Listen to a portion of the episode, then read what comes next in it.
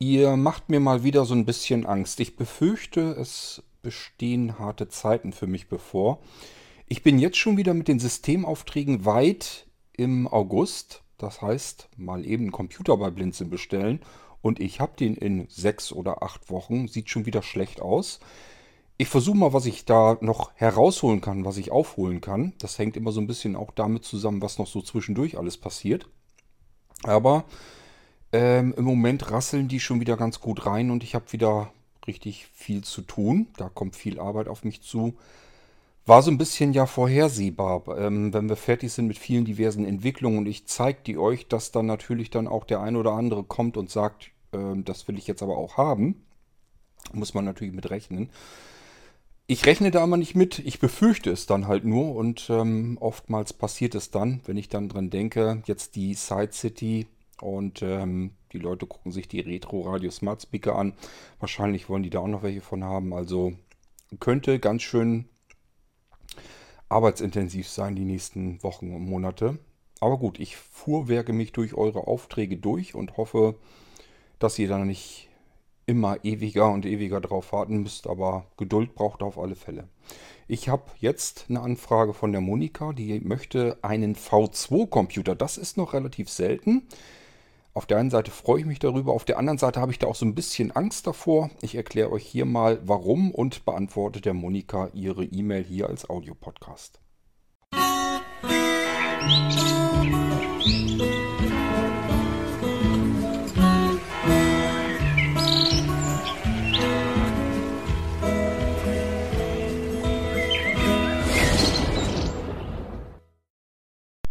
Nun, so richtig wirklich viele Fragen hat Monika gar nicht. Sie hat eigentlich nur nochmal Bezug auf den Molino Windows genommen. Da hat sie einen davon und ähm, der startet auf ihrem Computer nicht. Allerdings ist das auch nicht so ein wirkliches Wunder, denn auf ihrem Computer startet außer dem Windows, was sie da drauf hat, eigentlich gar nichts, wenn ich, die, wenn ich sie richtig verstanden habe.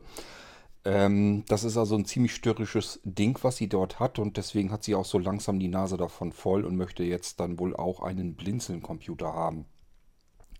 Zunächst mal, Monika, ähm, wir sollten, der Molino Windows, der hat ja Geld gekostet und ich möchte schon, dass der startet. Ähm, wir könnten noch mal einen zweiten Anlauf nehmen, dass ich dir noch mal einen einrichte und äh, schick dir nochmal einen her. Ähm, dann könntest du mir, wenn der geht, den anderen wieder zurückschicken. Oder du schickst mir dann sowieso den alten zurück, dass wir den einmal austauschen, dass du eine aktuelle Variante hast, eine aktuelle Version. Vielleicht hast du da mehr Möglichkeiten, mehr Chancen. Ähm, die Dinger entwickeln sich ja auch weiter, so ist es ja nicht. Und ich habe schon einen anderen Anwender, der hat auch einen ganz frühen Molino Windows bekommen, der bei ihm auch immer nicht richtig funktionierte. Bei ihm hat er Fehler geschmissen. Also anstarten, anbooten muss er bei dir. Wenn er das nicht tut, dann kann man da wirklich nichts ändern. Dann ähm, hängt es einfach mit der Konfiguration deines UEFIs ähm, zusammen. Ähm, dass dem Computer, dass er generell erstmal von dem USB-Stick oder generell von dem Laufwerk, von dem externen Speicher startet, booten will, soweit muss man ihn immer haben. Wenn dann ein Fehler passiert, wenn das System dann kracht beim Booten, da äh, kann ich dann einspringen, da kann ich dann wieder ein bisschen helfen. generell prinzipiell erstmal, dass der Rechner überhaupt von USB startet. Da kann ich euch aus der Ferne nicht dabei helfen. Das müsst ihr dann irgendwie hinkriegen. Du hattest einen Techniker dort vor Ort, Du hast mir geschrieben, der macht auch einen kompetenten Eindruck auf dich, aber er hat es halt nicht hingekriegt, den Rechner von USB zu starten. Ähm, also zwei Varianten sind dort. Erste Variante, er hat generell einfach wirklich überhaupt nicht hinbekommen, dass der Rechner überhaupt versucht hat, von USB zu starten. Dann nützt uns ähm, ein Update des Molinos auch nichts. Weil ja, extern booten müssen die Dinger nun mal. Irgendwo muss der Computer ja anfangen zu starten. Wenn das schon nicht klappt, da nützt der beste externe Datenträger nichts. Ähm, das liegt dann wirklich allein vom Computer her und von den Einstellungsmöglichkeiten her am Computer. Ähm, die andere Möglichkeit wäre ja, ich weiß, ich bin mir nicht mehr ganz sicher. Irgendwie war doch was, dass dein Rechner, glaube ich, auch keine CD oder DVD hat, oder?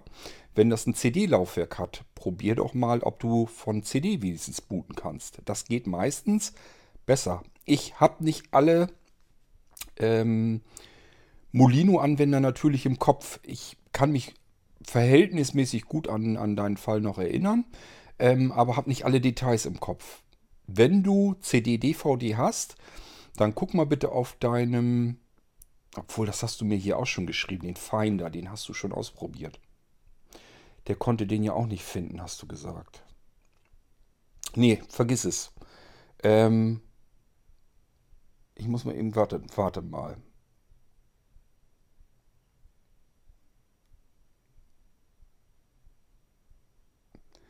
Ähm, da kann auch der Molino Finder nichts verrichten. Ähm, Monika, den Finder, als ihr von dem, als ihr den gestartet habt, hat der denn gestartet oder wollte der gar nicht erst starten? Also konntet ihr den Finder booten? Ähm, hat sich da irgendwas getan? Also ist nicht das Windows gestartet, das normale auf dem Rechner, sondern dann wirklich der Finder und der ist halt nicht weitergekommen? Oder woran lag's? Was, was war das Problem? Auch wenn du irgendwie was weißt, wenn ihr da rumgefummelt habt und du sagst, der hat zwar versucht, das Windows zu starten, aber ist dann ähm, abgebrochen, hat eine, einen Fehler gehabt. Wenn du sogar die Fehlermeldung hast, natürlich immer her damit. Aber generell erstmal, wenn das System gecrasht ist, da würde ich sagen, ähm, wir könnten da nochmal einen zweiten Anlauf probieren und nochmal einen weiteren Molino bauen. Nach neuesten Erkenntnissen sozusagen, vielleicht hilft das was. Ähm, ich finde das so schade, wenn du einen Molino Windows hast und der bootet nicht, weil ich habe jetzt ja genug Anwender, die mit Molino Windows die Rechner gebootet haben. Also prinzipiell gehen tut es natürlich gar keine Frage, sonst hätte ich die nicht rausgeschickt. Ähm, aber ich habe vom Gefühl her, ist es so, dass ich den Bootprozess des Molino Windows ähm, mittlerweile besser hinbekomme als noch vor, ich weiß nicht, wann du deinen gekauft hattest. Das ist ja auch schon eine Weile her. Also da hat sich auch ein bisschen was getan. Man könnte wirklich vielleicht probieren, einen zweiten Anlauf zu machen. Wäre so ein Vorschlag von mir, wenn du magst. Ähm, aber das bringt alles nichts, wenn du generell einfach nicht von USB starten kannst. Das muss funktionieren, das musst du im Griff haben. Dann, wenn das System crasht, da können wir was tun. Da kann ich, da würde ich gerne nochmal rangehen und nochmal mein Glück versuchen, dass wir das Ding bei dir zum Laufen bekommen. Das Einzige, was ich von hier aus, aus der Ferne nicht lösen kann, ist das Problem, wenn du überhaupt gar nichts von USB booten kannst, wenn der Computer also ums Verrecken noch nicht mal zicken macht, überhaupt irgendwie was von USB zu starten. Und da kann ich dann so nicht dabei helfen. So, aber du sagst ja auch, dass du äh, generell da jetzt mittlerweile so ein bisschen die Nase von voll hast und ähm, ja, die Ärgernisse nicht mehr willst und jetzt einen Blinzeln-Computer haben möchtest. Und du fandst die ähm, Sachen, die ich dir mit den V2-Systemen, die ich mit dem V2-System generell schon mal erzählt habe, fandst du wohl interessant und spannend und meinst, ob das nicht was für dich wäre. So, ich hatte dir schon eine E-Mail zurückgeschrieben. Du planst hier natürlich jetzt einen Rechner. Ähm, das geht schon Richtung High-End. Also ich sag mal 3 Terabyte SSD-Speicher, das ist schon eine Hausnummer. Ähm, i7-Prozessor drin. Äh, ja, 16 GB Arbeitsspeicher. Also du bist dann natürlich in der Kategorie zugange, die schon ähm, weiter oben ist. Hm. Ich hätte natürlich, mir würde es besser damit gehen, wenn wir einen günstigeren, kleineren Rechner genommen hätten. Auf der anderen Seite habe ich mir dann überlegt, nee, ist doch auch Quatsch. Selbst wenn das mit dem V2 äh, bei Langzeit-Alltagsbetrieb sich herausstellen würde, dass das irgendwie noch nicht das Richtige ist, dass ich da noch dran feilen muss. Könnte ja sein, weiß ich ja noch nicht. Ähm, dann kann man immer in jedem Notfall die Reißleine ziehen und sagen, wir machen aus dem V2 Nano einen V1 Nano. Das wäre ja kein Problem. Ähm, also geben wir eigentlich sowieso kein Risiko ein. Die Hardware zu kaufen ist ja nie verkehrt. Wenn du wirklich solch ein Gerät möchtest, du redest hier von dem Nano Plus mit ziemlich hoher Ausstattung, ähm, können wir das natürlich so machen. Ähm, dass das jetzt kein Schnäppchen wird, ähm, ich sag mal im dreistelligen Bereich, wirst du dir selber schon zusammengerechnet haben, dass wir da nicht mehr mit hinkommen.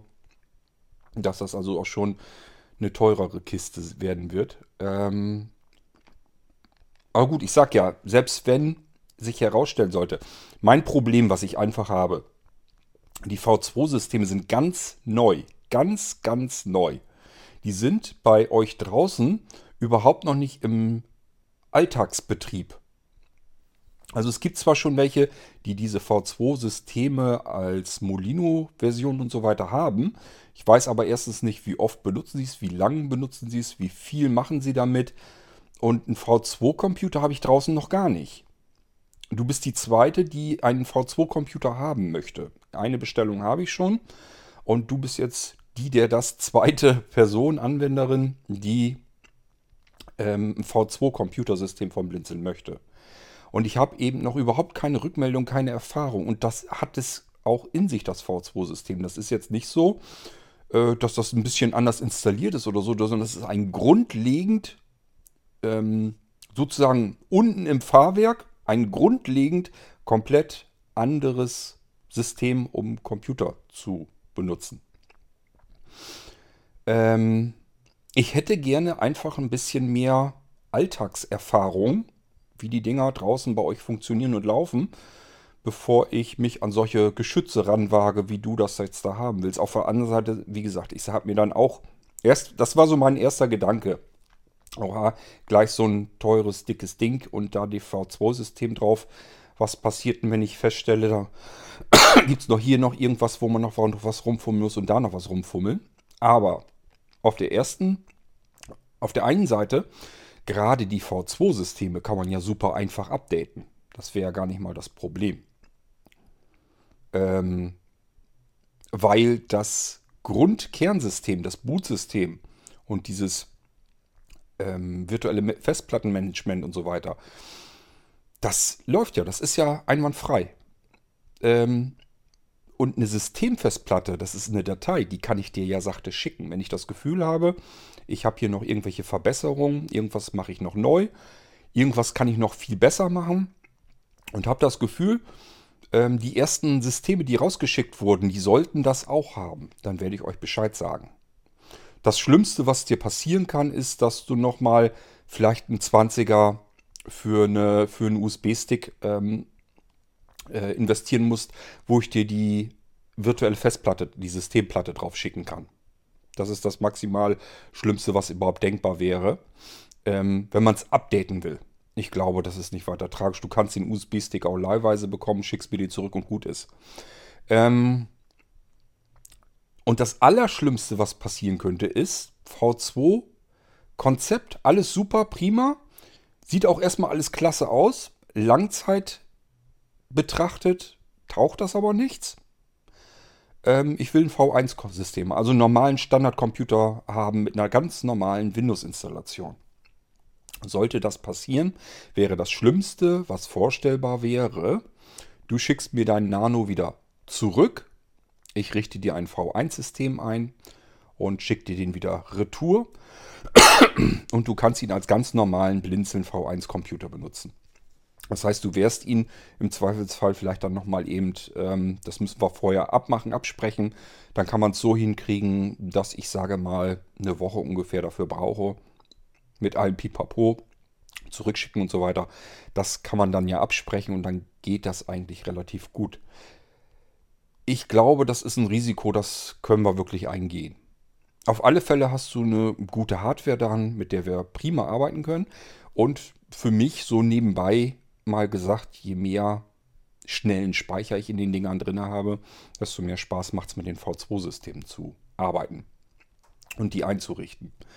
Denn V2-Systeme haben einen relativ hohen Speicherbedarf. Das liegt eben daran, weil ich nicht nur eine Platte da drin habe, sondern ich habe in dieser Hardware, in diesem Nanocomputer, den du jetzt bestellst, hast du dann realistisch zwei Computer drin, Das sind zwei Systemumgebungen, zwischen denen du hin und her wechseln kannst.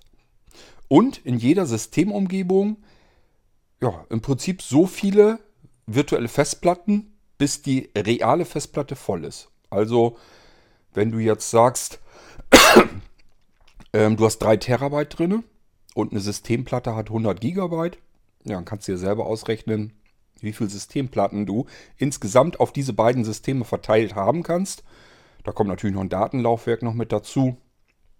Aber ähm, du brauchst zum Beispiel keinen, ähm, keine Backup-Festplatte oder sowas, weil du die virtuelle Festplatte einfach woanders hinspeichern kannst. Und die kannst du sogar auf einem USB-Platte oder so einfach drauf speichern.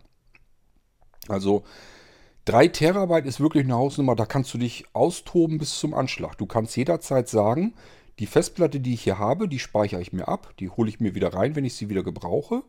Mache jetzt mit einer kopierten äh, Festplatte weiter. Und irgendwann sagst du so, jetzt habe ich wieder so eine Abzweigung dass ich sage, diese Festplatte ist so eingerichtet, wie ich sie haben will. Jetzt mache ich mir wieder eine Kopie und arbeite damit weiter. Und du kannst ja natürlich auch Platten einrichten für unterschiedlichen Gebrauch. Sagst dir, hier installiere ich mir jetzt mal alles Mögliche drauf, auch an Spielen, Multimedia-Krams, was weiß ich. Und sagst dir, auf der anderen Festplatte will ich das aber gar nicht drauf haben. Und die kannst du alle parallel in diesem System drin haben und kannst sie auch ins zweite System rüberschubsen, also ganz wie du möchtest. Ähm, das V2-System ist wirklich schon, ja, ziemlich cool, wenn man mit dem Ding arbeitet. Zweifelsohne. Und wenn ich da viel Speicherplatz habe, dass ich mit Platten arbeiten kann ohne Ende, ohne mir Gedanken zu machen, wie kriege ich das platzmäßig hin, dann macht das auch Spaß. Minimaler Standard habe ich jetzt schon festgestellt, wenn man gerade, wenn man auch die virtuellen Systeme und so will man ja auch noch mit haben, ähm, dann sind wir mit einer 500 500 GB Platte, also 512er SSD, sind wir am unteren Limit, wenn wir zwei Systeme haben wollen. Zwei Systeme, Datenlaufwerk, Bootlaufwerk, virtuelle Systeme, dann sind wir fertig mit der Welt. Dann sind die, ist die 512er Platte gerammelt voll. Man muss deswegen sich keine Gedanken machen, denn die virtuellen Festplatten, die da drauf sind, die 100 GB, die sind natürlich nicht voll. Sie nehmen den Speicherplatz auf der realen Festplatte ein. Sind aber, wenn ich mein Windows gestartet habe, da sind bloß die paar Gigabyte, die 20, 30 Gigabyte, die Windows ähm, braucht bei der, nach der Installation, die sind natürlich belegt, aber der Rest meiner 100 Gigabyte Platte, meiner virtuellen, die sind noch frei. Also ist jetzt nicht so, dass ich mh, 500 500 Gigabyte ähm, V2-Zweifachsystem bekomme und da ist überhaupt nirgendwo mehr Platz drauf. Das ist nicht der Fall. Die reale Platte ja, aber da sind ja virtuelle Platten drauf. Die nehmen von vornherein diese 100 Gigabyte ein und ähm, die sind aber nicht voll. Ja, ich weiß nicht, ob ich mich da so vernünftig ausdrücken kann und man das verstehen kann. Hm. Kommen wir aber mal zurück zu deinem Rechner. So, du machst jetzt so Gedanken, Prozessor. i5 oder i7. Ähm, ich empfehle entweder man nimmt einen i3, spart damit eine Menge Geld, oder aber man nimmt einen i7, dann kommt es einem aufs Geld nicht so ganz gewaltig an. Aber dieses Mittelding da, diesen i5, ich selber habe einen i5-Prozessor in meinem Nano drin, den ich hier noch nach wie vor hauptsächlich benutze. Ähm, also ich würde eher immer pendeln zwischen i3 und i7. Dieses i5, dieses Mittelding, weil das bringt mir finanziell nicht richtig was und leistungsmäßig eben auch nicht. Den Leistungsunterschied zwischen i3 und i5, den merke ich bei den Blinzeln-Installationen nicht wirklich effektiv großartig. Ähm, den Unterschied zwischen i3 und i7 natürlich schon, den merke ich. Nur ist das eben auch ein preislicher Unterschied. Und der Unterschied, der preisliche Unterschied zwischen i5 und i7 ist nun wieder auch nicht so hoch. Also ist das so ein typisches Ding, wo ich sage, ähm, entweder man will ein bisschen Geld sparen, dann sollte man zum i3 greifen, der reicht völlig aus. Oder aber man sagt sich, ich will aber richtig Power haben, und zwar mit Reserven für die Zukunft, richtig ordentlichen. Ähm, und aufs Geld kommt mir das gar nicht an. Dann kann man aber auch besser zum i7 greifen. Dieses i5, dieses Mittelding, ist irgendwie nicht so ein richtiger, wirklich guter Kompromiss. Da würde ich dir also wirklich empfehlen, überleg dir, willst du einfach, dass die Kosten nicht so explodieren, dann bleib beim i3. Und wenn du sagst, ich will mir hier einen richtig schönen Rechner kaufen und das kommt jetzt auf die 100 Euro oder 200 Euro auch nie an, dann kannst du auch zum i7 greifen. So, Arbeitsspeicher sagst du 8 GB oder 16 GB. Auch hier 8 GB sind vollkommen vollständig ausreichend. Für normales Arbeiten wirst du diese 8 GB so schnell nicht voll bekommen. Es gibt einen Grund, wann es sich lohnt und wann ich auch anfange zu empfehlen, 16 GB. Und zwar, wenn du mit virtuellen Computern auch gut und vernünftig arbeiten willst. Du hast hier selber auch geschrieben, ob man da noch irgendwie XP und Windows 7 und sowas alles. Ja, klar, kannst du alles kriegen auf Comp virtuellen Computern. Da musst du auch keine Angst davor haben. Virtueller Computer ist bei dir auf dem Desktop dann. Da gehst du drauf, da steht dann richtig virtueller Computer, Enter-Taste. Wähl dir dein Betriebssystem aus, Windows XP, Windows 7, was du möchtest.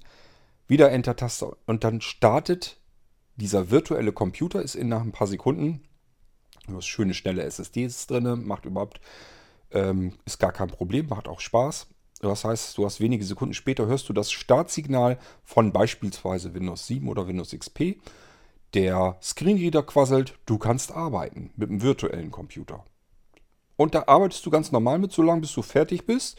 Dann gehst du ganz normal auf Start und Beenden, also schaltest den virtuellen Computer ganz normal, fährst ihn ganz normal herunter. Und wenn der sich ausgeschaltet hat, wenn der weg ist, dann stehst du wieder dort, wo du hergekommen bist, auf dem Desktop, ähm, dort, wo du den virtuellen Computer gestartet hast. So, wenn du mit virtuellen Computern arbeiten willst, würde sogar auch diese 8 GB reichen, aber es kann ja vielleicht sein, dass du sagst, ich will sogar mit mehreren virtuellen Computern arbeiten, mit XP und Windows 7 gleichzeitig. Oder aber mit zweimal Windows 7, denn du kannst dir einen virtuellen Computer auch jederzeit natürlich Kopien davon machen und sagen, ähm, ja, jetzt nochmal und will mit der Kopie auch noch unterschiedlich arbeiten und kannst beide Systeme laufen lassen parallel, aber die teilen sich immer jedes Mal den realen Speicher und dann macht es Spaß, mit mehr als 8 GB zu arbeiten. Dann kannst du diese 16 GB ganz gut gebrauchen. Also auch hier ähm, der Unterschied zwischen 8 GB und 16 GB wird sich bei dir im Alltag, in der Praxis nicht bemerkbar machen. Arbeitest du mit mehreren Systemen zeitgleich, mit virtuellen Computern, denn die sind da drauf und wenn man was hat, dann will man das vielleicht ja auch benutzen, dann kann es durchaus Sinn machen, mit diesen 16 GB Arbeitsspeicher zu arbeiten. Und ich sage ja, ich muss immer so ein bisschen unterscheiden. Es gibt eben Menschen, die sind bereit, relativ viel Geld in ihren Computer zu stecken, weil die sich sagen, das ist mein wichtigstes Werkzeug hier im Haus, das mein, ist mein wichtigstes Hilfsmittel, Informationsbeschaffungsmittel, Multimediamittel, Unterhaltungsmittel, Kommunikationsmittel. Alles vereint sich auf diesem einen Gerät. Das ist mir vollkommen schnuppe, ob das Ding jetzt 300 oder 400 Euro mehr kostet. Ähm, der Preis spielt da keine große Rolle. Das habe ich immer wieder. Und wenn das wirklich so ist, dann bin ich auch durchaus bereit, euch zu sagen, okay, dann nimm halt die 16 GB. Ich würde es für mich ja auch so machen. Mir geht das ja auch so. Wenn ich mir einen neuen Computer kaufe, du glaubst doch nicht, dass ich mir in meinen Hauptcomputer 4 oder 8 GB Arbeitsspeicher reinstecke. Da kommen 16 GB rein. Klar, logisch. Ich weiß nicht, mir könnte es wahrscheinlich sogar passieren, wenn ich mir jetzt wieder einen neuen baue, dass ich da vielleicht sogar 32 GB reinstecken würde. Keine Ahnung. Obwohl das langsam anfängt, wirklich schwachsinnig zu werden. Aber man ist auch bereit, für das, was man viel benutzt, vielleicht auch mal einfach schwachsinniges Geld auszugeben. Ich habe hier gerade, mit dem ich, womit ich das hier aufnehme, womit ich den Podcast aufnehme, ich habe hier gerade ein Telefon in der Hand, das einen Neupreis samt Versicherung und so weiter von 1600 Euro kostet. Ähm, mir kann keiner erzählen, dass das, was ich hier in der Hand halte, 1600 Euro wirklich wert ist. Aber es ist ein Gerät, das ich Tag für Tag stundenlang im Einsatz habe. Ich mache alles mit diesem bekloppten iPhone. Es ist Fernbedienung für alles Mögliche hier. Es ist meine Smart Home Steuerung. Ich mache meine komplette Kommunikation hier drüber. Ich schreibe keine E-Mails mehr am Rechner. Ich mache meinen ganzen E-Mail-Verkehr hier auf dem Ding. Ähm, ich arbeite damit. Ich schalte mich per VNC auf die Rechner ein, die ich einrichte und dann wieder im Büro auf meinen eigenen Rechner und so weiter und so fort. Alles läuft zusammen auf diesem Gerät und deswegen ist mir der Preis auch relativ schnupp, schnuppe. Obwohl er total überzogen ist, obwohl Apple einfach richtig kackendreist zugeschlagen hat. Die kann, kann mir keiner erzählen, dass dieses Telefon so viel Geld wert ist. Es ist übrigens mein schlechtestes iPhone nach wie vor, was ich je hatte. Ich bin nach wie vor ähm, stinkig auf dieses beknackte äh, XS von, von Apple. Dieses XS Plus habe ich ja. Weil mich nach wie vor oben die Nase stört, weil mich nach wie vor dieses beknackte Face ID stört, ähm, weil äh, mich diverse andere Sachen stören. Also ich, jedes Mal, wenn ich mein iPhone 8, das habe ich ja auch, mein iPhone 8 Plus, jedes Mal, wenn ich das in der Hand habe, sage ich mir, das ist das bessere iPhone. Aber wie das so ist, man will dann trotzdem irgendwie mal das Neueste bei sich herumschleppen, obwohl es eigentlich das schlechtere Gerät ist. So, aber zurück zu dir, Monika. Ich wollte dir damit nur gesagt haben, ich kann das manchmal nachvollziehen, weil ich selber auch so bin, dass man sagt, das ist ein für mich wichtiges Gerät, weil ich da tagtäglich mit dazu, damit zu tun habe. Und es kommt mir auf ähm, die Euros dann nicht so gewaltig an. Und dann bin ich als euer Berater sozusagen auch dazu bereit, auch mal zu sagen, okay, man kann auch mal mehr nehmen, auch wenn das vielleicht nicht unbedingt nötig wäre. Genauso wie ich immer noch davon überzeugt bin, ähm, dass man mit 8 GB Arbeitsspeicher genauso gut arbeiten kann wie mit 16 GB. Den Unterschied wird man im Alltag so nicht bemerken. Es gibt Grenzfälle, die sehr selten vorkommen und das wäre beispielsweise, wenn ich 3, 4, 5 virtuelle Computer auf einmal äh, anschubse und lasse die alle gleichzeitig laufen. Nur, wer macht das?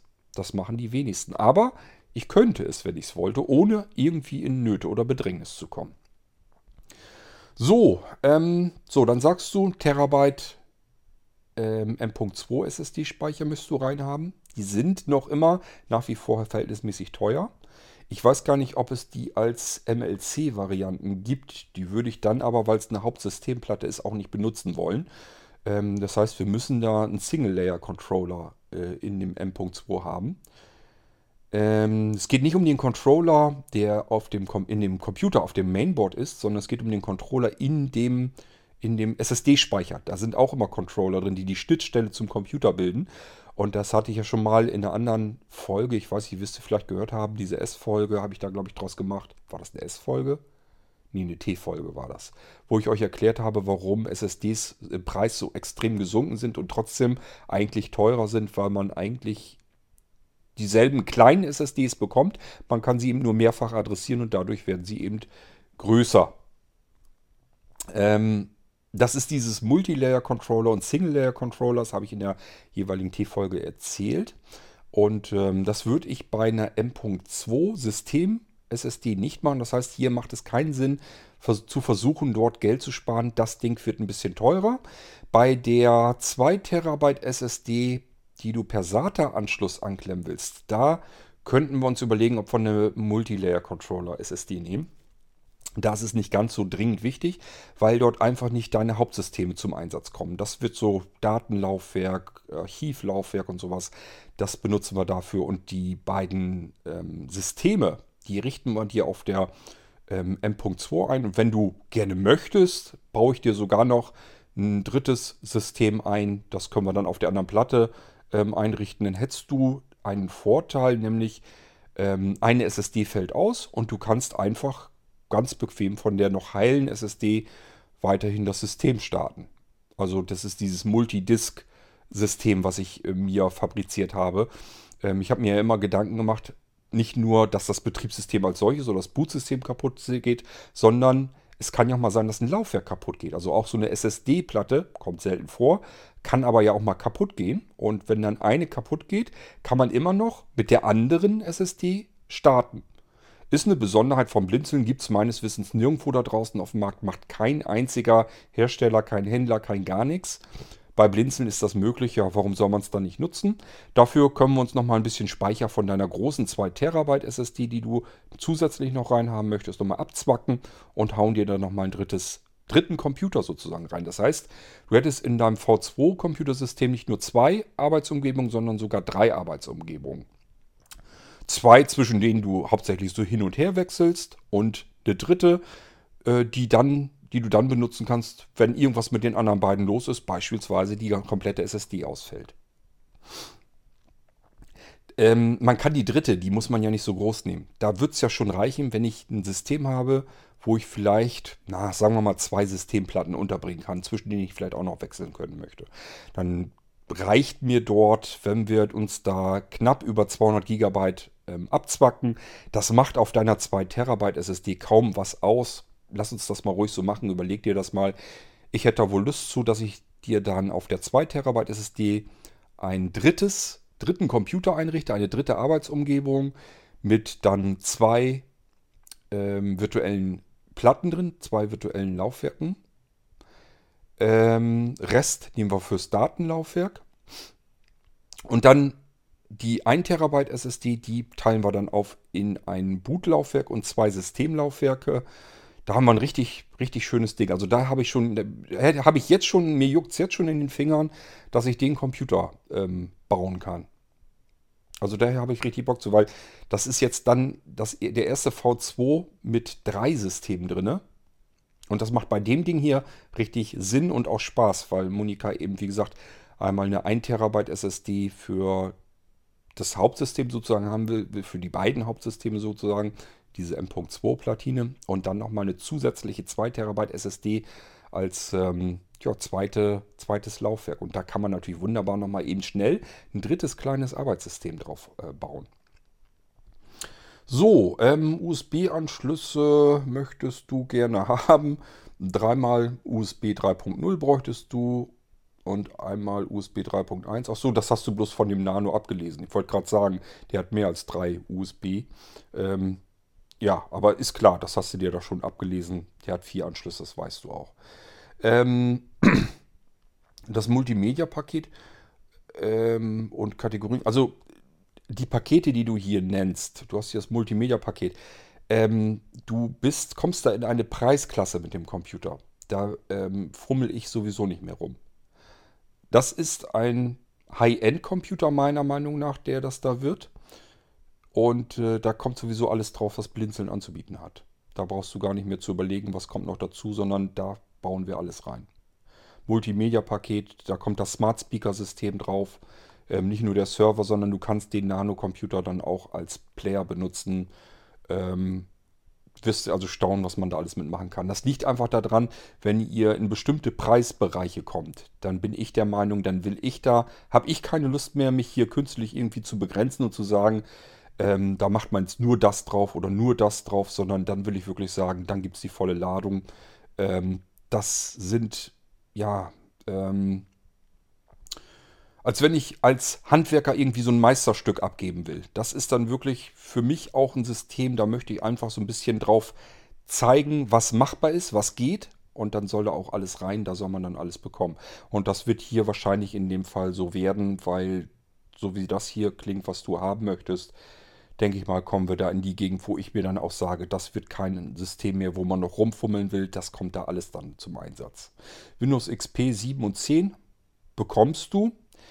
Ähm, bekommst du aber nicht real installiert. Intel und auch AMD ähm, unterstützen weder XP noch Windows 7 noch Windows 8. Bin ich mir jetzt gar nicht so sicher. Ich glaube, das ist auch schon hinten runtergefallen. Ich weiß aber nicht, ob man das noch nicht noch sogar kompatibel hinkriegt, weil ja die Treiber sich da noch oft geteilt werden mit Windows 10. Ähm, spielt aber keine Rolle. Wer Windows 10 hat, will sowieso kein Windows 8 haben. Ähm, das heißt, die älteren Systeme, alles was älter als Windows 10 ist, kommt auf diesen Computer real installiert sowieso nicht mehr drauf, auch nicht in die virtuellen Festplatten. Virtuelle Festplatten bedeutet nicht, dass es ein virtueller Computer, ein virtuelles System ist, sondern es ist eine, ein reales System, der aus einer virtuellen Festplatte gebootet wird. Das sind die V2-Computer. Das sind ganz normale installierte Windows-Systeme auf diesem Computer.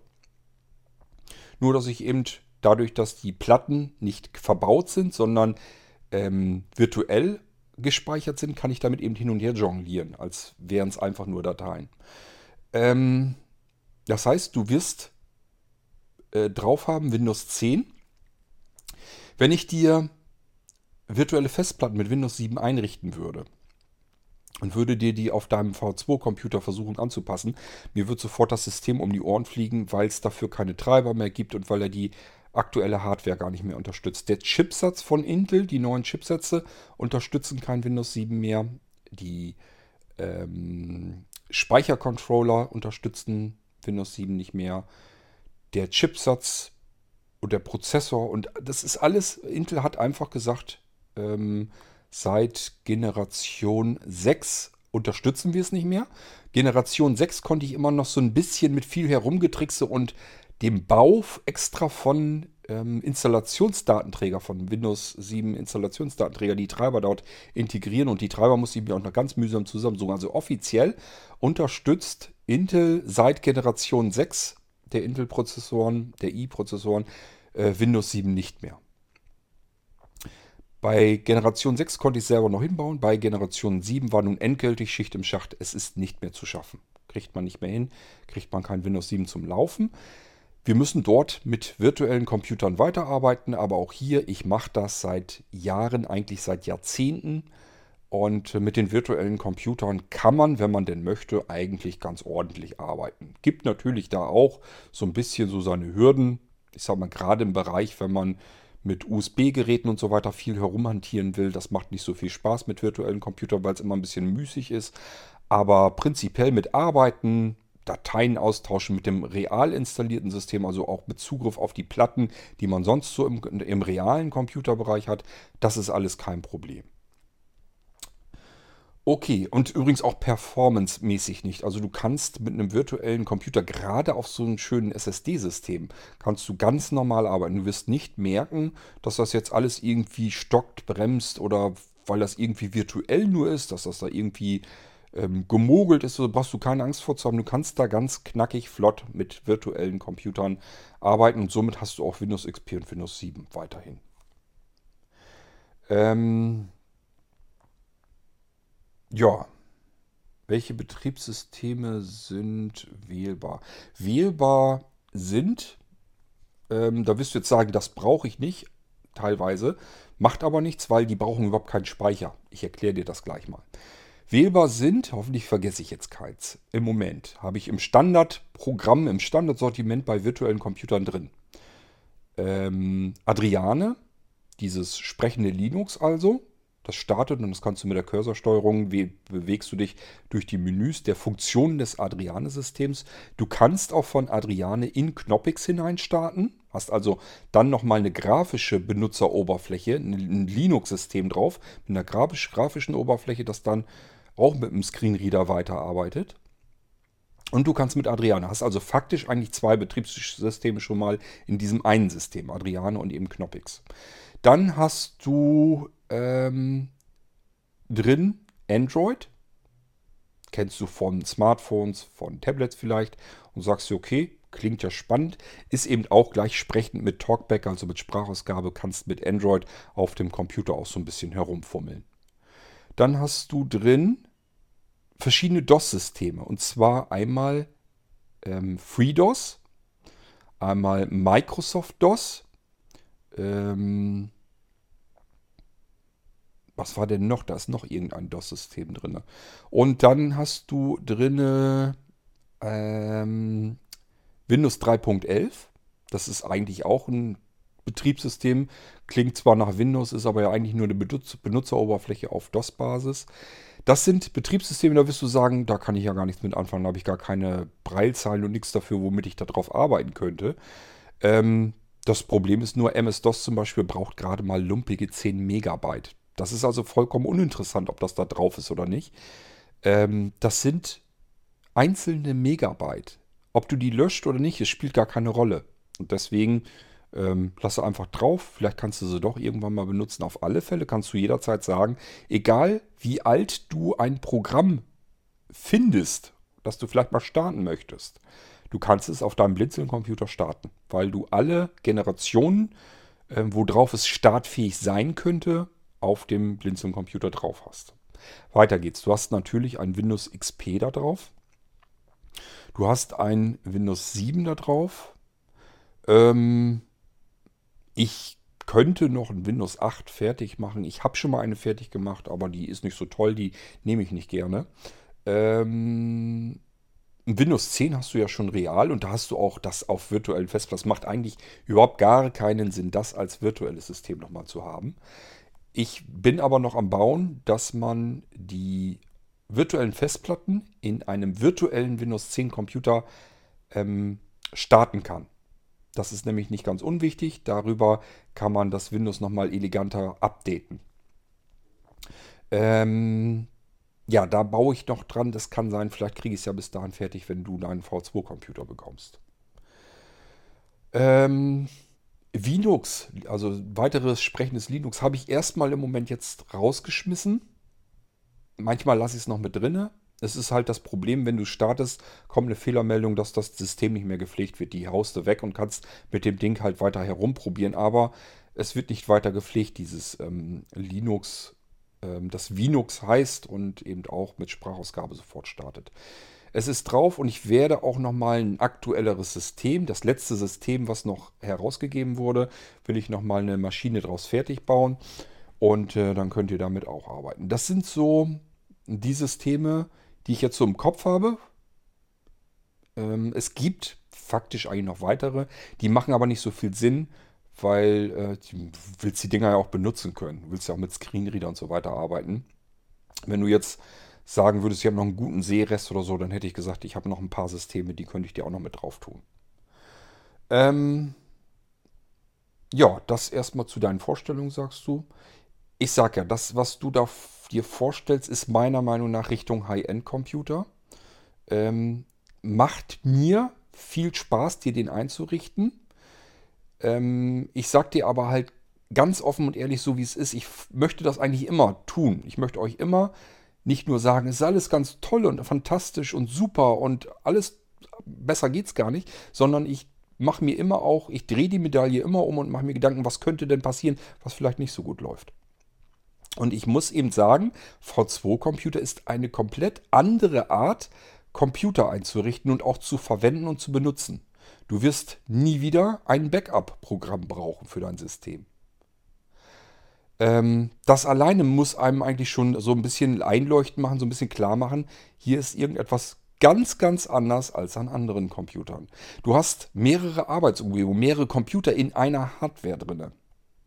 Das hat nichts mit einem normalen Multiboot-System zu tun, wo ich von einem Betriebssystem ins andere hinein starte, sondern ähm, wir gehen in eine andere komplette Arbeitsumgebung, die in sich abgetrennt, abgeschlossen ist, die wiederum ein Wechselplattensystem drin hat wo ich die Systemplatten einfach mal eben beliebig auswechseln kann.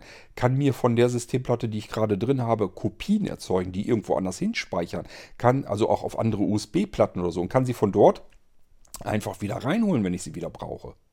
Wenn ich nicht mehr genug Platz habe, wird bei dir natürlich nicht so schnell passieren, aber wenn man mich nicht ganz so große ÖPG-SSDs jetzt eingebaut hätte, kann es ja vielleicht passieren, dass einem der Platz so ein bisschen fehlt. Dann kann man auch mal eben Systemplatten einfach auslagern, dass man sagt, das ist jetzt eine Platte, die lege ich mir mal hin. Da war mein System noch relativ schön neu und sauber und vielleicht vermurkse ich mich ja mal irgendwann so sehr, dass ich mir sage, ich möchte jetzt mal wieder weiter vorne anfangen, mir wieder ein System neu einrichten. Dann schnappe ich mir einfach eine Systemplatte, die kurz nach der Auslieferung, die ich irgendwo auf eine USB-Platte raufgespeichert habe, und ziehe mir die wieder rein in die Systemumgebung. Und das alles ohne irgendwelches Gefrickel mit irgendwelcher Backup-Software oder irgendwelchen, dass ich irgendwie unkontrolliert arbeiten muss, weil dieses dämliche Imaging-Programm irgendwie im Blindflug arbeiten will nach einem Neustart, das alles entfällt komplett. Ich habe es nur noch mit Dateien zu tun und die kann ich hin und her kopieren. Da können auch nicht wirklich viele Fehler passieren. Bei einem Image-Programm, das weiß jeder, der da viel mit arbeitet, kann immer mal passieren, dass das Image-Programm abbricht, weil es sagt, ich habe hier irgendwie einen Fehler drin. Entweder schon beim Sichern oder schlimmer noch bei der Wiederherstellung. Das ist nämlich immer der Moment, wo man eigentlich genau auf diese Sicherung angewiesen ist. Und wenn man dann Fehler angezeigt bekommt, kann man fast zu viel kriegen. Das sind Sachen, die können bei diesen V2-Computern eigentlich so nicht passieren, weil man nur Dateien hin und her kopiert. Nun gut, aber ich sage ja, das, ähm, was ich mir in meinem Kopf noch so ein bisschen so im Hinterhaupt noch so behalte, ist eben, es sind V2-Computer. Es ist eine ganz andere Herangehensweise, die auch so keiner da draußen probiert. Also es gibt es ja so nicht. Man kann keinen Computer kaufen, der so aufgebaut ist. Ähm, und ich habe damit eben noch keine Langzeiterfahrung. Ich habe die hier eingerichtet, ich habe hier damit auch herumprobiert und gearbeitet. Und die funktionieren super. Es macht Spaß, mit den Dingern zu arbeiten. Gar keine Frage. Ich habe aber keine Ahnung, was kann noch alles passieren. Mir fehlt eben die Langzeiterfahrung, die ich bei V1-Systemen, bei normal installierten Computersystemen, wie lange gibt es normal installierte Computer? Seit Jahrzehnten, vielen Jahrzehnten. Da ist nicht mehr viel Überraschungspotenzial drin. Die V2-Systeme sind komplett grundlegend im Kern unten drunter ganz anders, ganz anderes Fahrwerk. Und deswegen ähm, so ein bisschen meine Bedenken. Aber ich sage ja, das Schlimmste, was uns passieren kann, ist, es stellt sich irgendwas heraus. Irgendwas, was mir noch nicht aufgefallen ist. Irgendwas, ja, wo man sagt, das stört aber gewaltig. Dann ist das Schlimmste, was uns passieren kann. Möglichkeit 1, ich kann es im V2-System noch updaten. Dann brauche ich dir nur eine, die Systemplatte zu schicken. Dann hast du ein Update. Möglichkeit 2, es hat überhaupt keinen Zweck. Es stellt sich ein so gravierendes Problem heraus, dass diese V2-Geschichte einfach noch nicht ausgereift wäre. Dann würde ich sagen, Computer eben zurück. Die Hardware ist super, die du da drin hast. Wir installieren ein V1-System drauf, also eine normale Windows-Systeminstallation. Das ist das Schlimmste, was passieren kann und ich glaube, das ist nicht weiter tragisch. Das Risiko sollten wir eingehen, denn ich bin natürlich auch gespannt, ähm, was es mit den V2-Systemen auf sich hat, wie die im Alltagsbetrieb auch über längere Zeit bei euch laufen und wie zufrieden ihr damit seid. Also von mir aus, von meiner Seite aus, gerne. Und ich bin da, das weißt du, ich helfe dir. So, ähm, ja, so erstmal zu deinen Vorstellungen hast du dann noch geschrieben, nun noch zu meiner Bestellung von ein paar Kleinteilen. Ähm, ich gehe da mal eben durch, ob es da irgendwelche Fragen meinerseits gibt. Mit dem Barcode-Scanner, genau, den habe ich, diesen, diesen Multi-Barcode-Scanner, den habe ich mal erwähnt, dass ich den hier mir zum Testen und so weiter herschicken lassen habe. Ähm, jetzt ist dir aufgefallen, dass der im Shop halt noch nicht da ist und dass ich auch noch nie darüber berichtet habe. Ähm, du weißt ja, was die ganzen Wochen jetzt überhaupt war, was hier los war. Und dieser Barcode-Scanner, den habe ich mir vorgenommen, wenn die wichtigeren Sachen alle vom Tisch sind. Ich habe den natürlich kurz in der Hand gehabt, habe den ausprobiert und so weiter. Ist auch alles schön, ist alles super. Aber bevor ich den ähm, euch anbiete und rausschicke, möchte ich ihn ganz, ganz gerne nochmal ein bisschen intensiver getestet haben. Es macht keinen Sinn, ein Gerät einfach nur mal eben hier, was weiß ich, ich habe da vielleicht eine halbe oder dreiviertel Stunde mit rumgespielt einfach mal unterschiedlichste Barcodes, QR-Codes und so weiter eingescannt. Und das war faszinierend. Das Ding ist einfach nur genial. Ich halte das nur in die Richtung des Barcodes. Und das Ding, man merkt richtig, der macht und wie so eine Maschinenpistole geht der mit ähm, den Sachen vor sich um und holt sich da alles, was er irgendwie an Barcodes, QR-Codes, alles, was er irgendwie abtasten kann, holt er sich da raus. Und zwar aus einem Meter Entfernung. Also es ist absolut irre, das Ding. Aber ich habe es eben noch nicht, ja, ich muss noch gucken, wie läuft das am Computer ab, wie kriege ich die gespeicherten Barcodes übertragen. Damit habe ich mich noch gar nicht großartig weiter befasst. Das muss ich noch tun. Ähm, ich weiß aber jetzt ja, dass deinerseits Interesse besteht und ähm, nehme das so ein bisschen als Anreiz, dass ich mich da demnächst nochmal dran setze und gucke mir das Ding nochmal genauer an und dann sage ich dir Bescheid. Ähm, andere Möglichkeit wäre, wenn du das möchtest, wenn du sagst, kann ich jetzt nicht drauf warten, kann ich verstehen. Ähm, weil ich kann dir ehrlich gesagt noch nicht versprechen, wann ich dazu komme. Wenn ich sehe, was hier an Arbeit ist, wird mir ganz anders. Ähm, was man noch machen könnte, ich schicke dir einen Barcode-Scanner zu. Entweder nehme ich meinen, ich habe ihn ja nur ausgepackt und einmal kurz angetestet, oder ich schicke oder kaufe dir einen neuen, das wäre mir ehrlich gesagt fast noch lieber, und schick dir den du kannst den ja zurückschicken, wenn du merkst, da ist irgendwas, mit, was du nicht gebrauchen kannst. Du sagst dir, ähm, der macht nicht so, wie ich das will, oder irgend, aus irgendeinem Grund willst du den zurückschicken, dann schick den halt zurück, das macht ja nichts. Was hältst du davon, wenn wir das so machen? Dann gucke ich nur, was kostet der aktuell, nenn dir den Preis und ähm, bestell dir den und schick dir den zu und dann testest du dir den selber einfach aus. Da hätte ich eigentlich fast noch mehr Lust, weil ich dann weiß, du hast das Ding schon da Äh, kannst den ausprobieren und ich habe sogar noch so eine Art Beta-Testerin für mich gefunden. Das heißt, du wirst mir hoffentlich sagen, wie gut du den findest und wie gut der bei dir funktioniert. Und ähm, ja, wäre für mich so ein bisschen Unterstützung. Also können wir gerne so machen. Ähm, ja, melde dich mal dazu. Du sagst, du könntest das Teil gut gebrauchen. Ähm, soll nichts im Wege stehen. Ich bestelle dir den gerne. Ich gucke nach, was der kostet.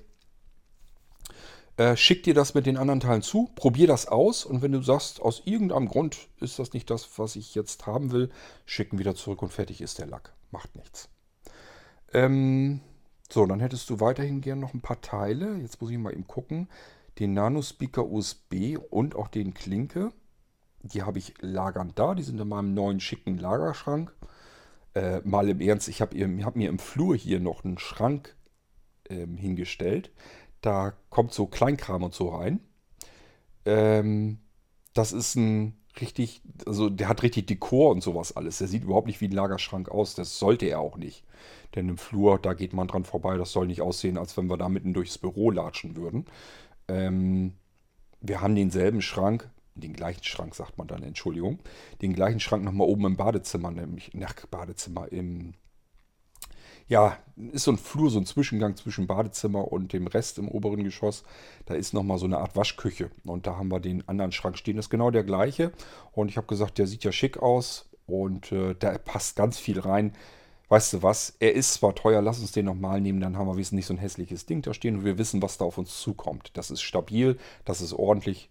Und somit habe ich jetzt äh, einen richtig schönen, schicken Lagerschrank für meinen Kleinkram. So, da sind die Nano-Speaker jedenfalls drinne und da habe ich auch noch genug von da. Die kann ich dir schicken, die sind lagernd, aber wahrscheinlich nicht alles, was du brauchst. So, dann hast du Nano-USB-Port-Erweiterung. Die habe ich letztes Mal gesucht. Ich habe welche da, weiß ich hundertprozentig. Meinst du, ich habe die gefunden? Ich werde einfach neue bestellen, dann kriegst du davon welche ab. Ähm, wenn möglich USB 3.0, ja, sowieso. Es gibt welche in USB 2.0, die habe ich auch. Also ich habe USB 2.0 und 3.0 und ich werde dann jetzt, wenn ich neue nachbestelle, die sind teurer, klarer Fall. Aber ehrlich gesagt, mit USB 2.0 die Nachfrage ist dann doch nicht mehr so groß. Die meisten geben lieber ein paar Euro mehr aus und sagen dann, dann habe ich da wenigstens für die Zukunft das richtige Ding und bestellen gleich USB 3.0. Ich weiß nicht, ob es noch bringt, USB 2.0 noch einzukaufen. Vielleicht bestelle ich auch beide. Ich gucke dann mal. Jedenfalls bestelle ich dann noch welche von nach, denn die sind wirklich klasse, die Dinger. Und die, die ich lagernd habe, finde ich im Moment nicht. Ähm, wenn nicht erhältlich, so habe ich die verstanden. Dann den Quadruport. Doch, die sind erhältlich. Also die müsste ich noch kriegen können, das ist kein Problem. Da brauchst du keinen Quadruport zu nehmen. Da kriegst du diese schönen kleinen Nano-Verteiler. Die sind wirklich klasse, die Dinger. Ähm, dann willst du noch einen Spider Power-USB-Verteilerkabel haben. Habe ich auch genügend liegen. Die Molino 7 in 1 Multidock, die habe ich auch noch liegen. Auch wenn mir jetzt im Stegreif nicht genau einfällt, wo sie liegt. Aber da habe ich noch welche und Multidock-Netzteil, ein Dualnetz. Achso, das Netzteil, ja, ähm, du schreibst ja einmal Molino Multidock Aktivnetzteil und einmal ein Dualnetzteil. Du kannst das Multidock auch mit dem Dualnetzteil betreiben. Sag mal bitte Bescheid. Also du kannst von mir natürlich ein Netzteil haben und das Dualnetzteil extra, so hast du es in der Bestellung. Ich bin jemand, der nicht mit dem Geld anderer Leute herumschmeißt und ich weise euch darauf hin. Deswegen mein Hinweis, du kannst den Multidock kannst du auch mit deinem Dualnetzteil dann betreiben. Willst du trotzdem das extra Netzteil dazu haben oder soll ich es dann streichen aus der Bestellung? Da kannst du mir vielleicht nochmal eben Rückmeldung geben. Ähm ja, lustig. So, das wäre der, erstmal dein Beitrag zu meiner ähm, Beschäftigung gewesen. ja, super. Das stimmt, also die kleinen Teile, die machen mir jetzt nicht ganz so viele Sorgen. Ähm, ich muss jetzt ein paar Teile jetzt noch bestellen, wie gesagt, aber wenn die hier sind, packe ich dir das Paket zusammen. Das ist jetzt nicht das, was mir große Sorgen bereitet. Ähm, ich habe mehr so mit dem V2-Computer, da hängt natürlich richtig Arbeit drin. Allerdings habe ich da auch richtig Lust zu. Also da hätte ich, da, ich sage ja, es juckt mich richtig in den Fingern. Ähm, ja, müssen wir mal gucken, wie ich das Ah, ich würde das am liebsten, würde am liebsten schon beigehen, weil das für mich immer so ein bisschen auch Prototypenstatus hat. Also ich würde halt gerne beigehen, einfach um zu sehen, die V2-Systeme, gerade in solch einer Ausstattung, ähm, wie gut läuft das alles, wie viel Spaß macht das dann. Ich habe die jetzt bisher nur in externen Varianten gehabt, nur als Molinos und als Multi-HODDs. Da laufen die super. In einem Computer habe ich es bisher noch zeitlich noch nicht hingekriegt. Ich wollte ja einen V2-Computer fertig einrichten für die Messe, für die Side City. Habe ich ja nicht geschafft, weil die gute Post meinte, sie müsste mal eben so ein Radio vernichten. Und das Paket mal erstmal eine Woche, über eine Woche in der Gegend rumliegen lassen. Und das hat mich ganz arg nach hinten geworfen. Aber ähm, ich möchte natürlich schon gerne so einen V2-Computer gebaut bekommen. Den könnte ich auch im Podcast mal zeigen. Also ich hätte da schon Lust. Ich mache mir mal Gedanken, ob ich den nicht irgendwie zwischendurch noch mit reinkriegen kann. Ich hätte Lust, den ein bisschen vorzuziehen. Jetzt werden wahrscheinlich einige aufschreien, die sagen, Moment mal vorziehen. Ich war ja wohl vorher dran. Ähm, ja, ich schaue, wie ich das eben halt dann nebenbei noch hinkriegen kann. Ah, das sind so Sachen, die interessieren mich natürlich auch. Das geht schon wieder so ein bisschen ja auch in den Entwicklungsbereich hin. Das ist eben der erste Computer mit einem V2-System drin. Ich habe, wie gesagt, noch eine Bestellung. Das ist allerdings da ein bisschen komplizierter, weil das ein Tower ist. Und ähm, da soll auch noch Windows 7 noch mit drauf und so weiter. Das Ding macht noch mal mehr Arbeit. Deswegen, den kann ich jetzt nicht vorziehen, weil ich weiß, da steckt noch mehr Krimskrams drin, noch mehr Feinarbeit und so weiter drin. Ähm, aber ich würde gerne einen V2-Computer und gerade auf Nano-Basis bauen. Na, ich überlege mir das noch, wie ich das irgendwie vielleicht noch hinkriege. Also, Monika, ohne es dir zu versprechen, könnte sein, dass du nicht bis August warten musst. Ich habe da eigentlich keine Lust drauf, so lange zu warten, bis ich den ersten V2-Computer hier im Wickel habe. Ähm, ja, du wünschst mir weiterhin kreatives Schaffen. Ich kann mich nicht beklagen. Ich glaube, das hast du auch schon gemerkt. Ich weiß nicht, was in diesem Jahr los ist. Mir kommt das selbst ein bisschen unheimlich vor. Ähm, das ist absolut irrsinnig, was ich hier jetzt diese Wochen und Monate zutage gefördert habe. Da sind viele Schlüsselentwicklungen fertig geworden. Einfach Sachen, ich sag mal so, ich bin ja an vielen Entwicklungen schon Jahre beschäftigt und beschäftigt gewesen. Und hatte immer bestimmte Hürden vor mir, wo ich einfach gesagt habe, hier kommst du an der Stelle, kommst du nicht weiter. Nehmen wir mal nur den Laufwerkswächter, dieses Überwachungssystem von Laufwerken, von Dateien, von Verzeichnissen. Und zwar, wir reden hier von Überwachung in Echtzeit, ohne den Prozessor zu belasten. Da, ich habe ganz viele Anläufe gehabt, um Laufwerke zu überwachen, auf Laufwerkswechsel. Ich bin an die Controller rangegangen. Ich habe in der Registrierung gefummelt. Ich habe ähm, zugesehen, ob ich irgendwie an die, über die Treiber drankomme. Es gibt so ein paar ähm, Systemereignisse, die ich versucht habe, in Windows abzugreifen. Das Problem war immer, entweder es hat den Prozessor ausgelastet, weil ich halt die ganze Zeit auf dieses Ereignis gucken musste. Ich musste immer wieder abfragen und damit ähm, schmeißt man den Prozessor eben an. Der läuft dann ein paar Prozent höher. Das will ich nicht. Ich habe keine Lust, ähm, Prozessorlast in einem Computer darauf zu verschwenden, falls mal irgendwann ein Laufwerk gewechselt wird. Ich wollte 0% Prozessor haben. Ähm, und solange ich das nicht gekriegt habe, war das für mich indiskutabel. Und ich habe ganz viele verschiedene Ansätze gehabt. Äh, genauso mit der Verzeichnisüberwachung. Was tut sich hier bei Verzeichnissen? Was tut sich im Dateisystem? Kommen hier neue Dateien an?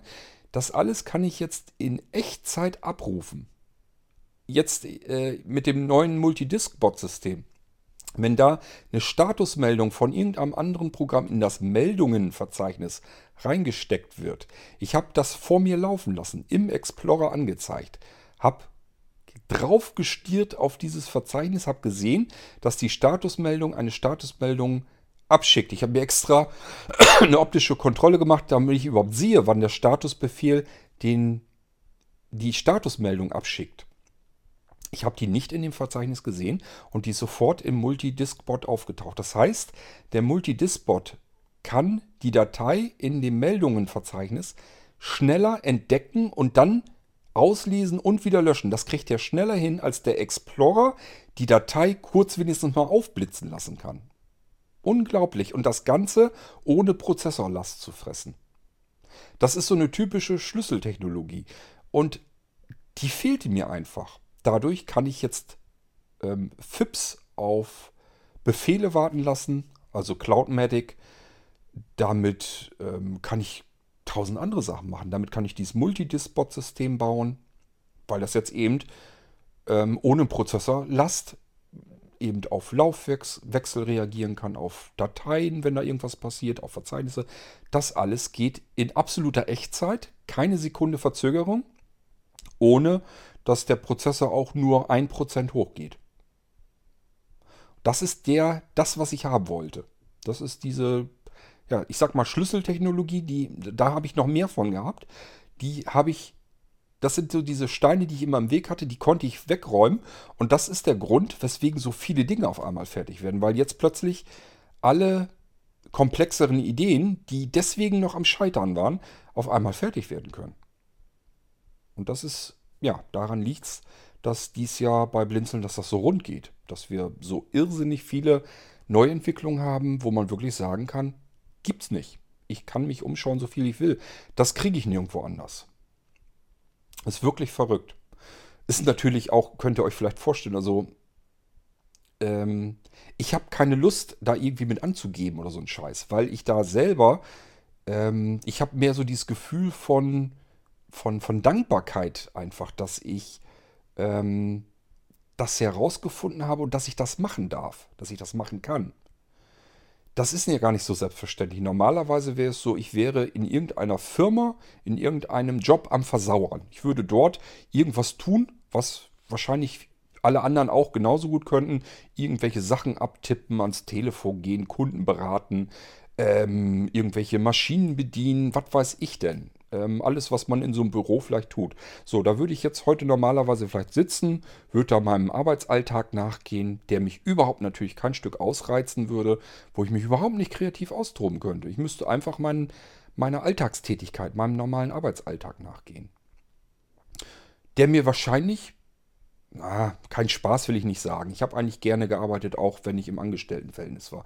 Aber ähm, so richtig befriedigend ist das hier natürlich, dass man sagt, ich arbeite hier an komplett neuen Technologien, die es einfach schlicht und ergreifend noch nicht gibt. Wir machen hier Forschungsarbeit und da entwickeln wir komplett neue Sachen draus, die es überhaupt noch nicht gibt. Und das ist natürlich irrsinnig aufregend und spannend. Und ich bin einfach nur froh und auch dankbar, dass ich die Möglichkeit dazu habe, dass ich das tun darf. Für mich ist das wirklich so wie ähm, ich darf das machen, ich darf das tun. Ähm, weiß nicht, ob ihr euch da so ein bisschen reinversetzen könnt. Für mich ist das also irrsinnig aufregend und spannend dieses Jahr bisher gewesen, weil ich einfach mit, mit Sachen arbeiten konnte und Sachen entwickeln konnte, wo ich wirklich sagen würde, das spielt überhaupt keine Rolle. Ich kann mich umgucken, so viel ich will. Das hier kannst du nirgendwo bekommen. Das sind natürlich basierend auch auf vielen Technologien, die es schon gibt. Die sind eben nur nie kombiniert worden, nie weiterentwickelt worden, nie mit zusätzlichen Funktionen und Software und so weiter ausgestattet worden, um das Produkt hinzubekommen, was ich dann schlussendlich dann unterm so einem Strich heraus entwickeln konnte. Ähm, mit der, der Umgang mit virtuellen Festplatten, das ist nicht meine Erfindung, das gibt es schon ganz lange. Ein V2-System, wo ich mehrere Computersysteme drin habe, die ich barrierefrei zwischen diesen Systemen hin und her wechseln kann und innerhalb der Systeme die Festplatten wechseln kann, die virtuellen. Das alles gibt es nicht. Die, die, reinen virtuellen Systeme, also virtuelle Festplatten, da das Windows rein installiert und dass man den Computer von so einer virtuellen Festplatte starten kann, das gibt es schon länger. Das ist nicht auf meinem Mist gewachsen. Also es ist wirklich faszinierend, was man machen kann, wenn man so ein bisschen die Ideen im Kopf weiterentwickelt. Ähm, wenn man ein bisschen Softwareentwicklung, ich bin ja kein gelernter Programmierer, ich bin ja keiner, der das mal irgendwann gelernt hat.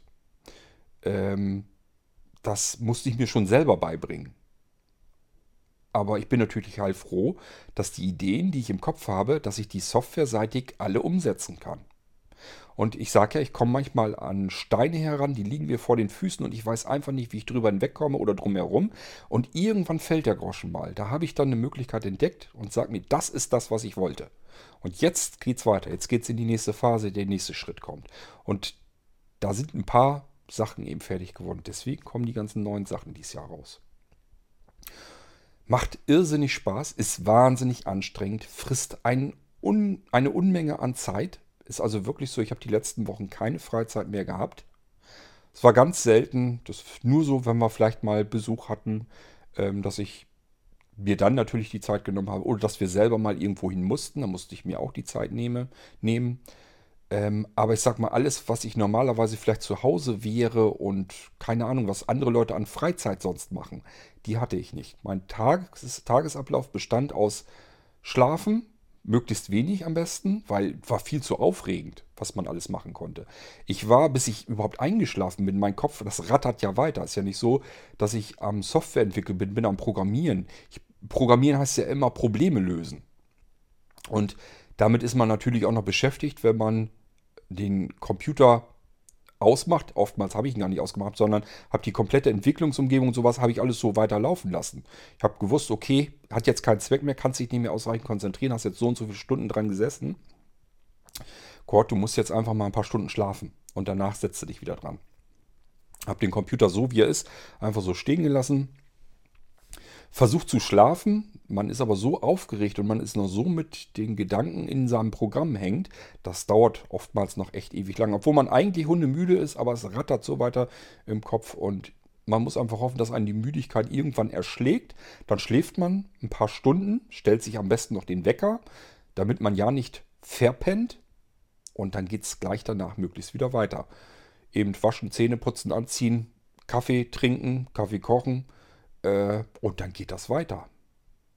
Und das waren so die letzten Wochen, mein, das war mein Alltag.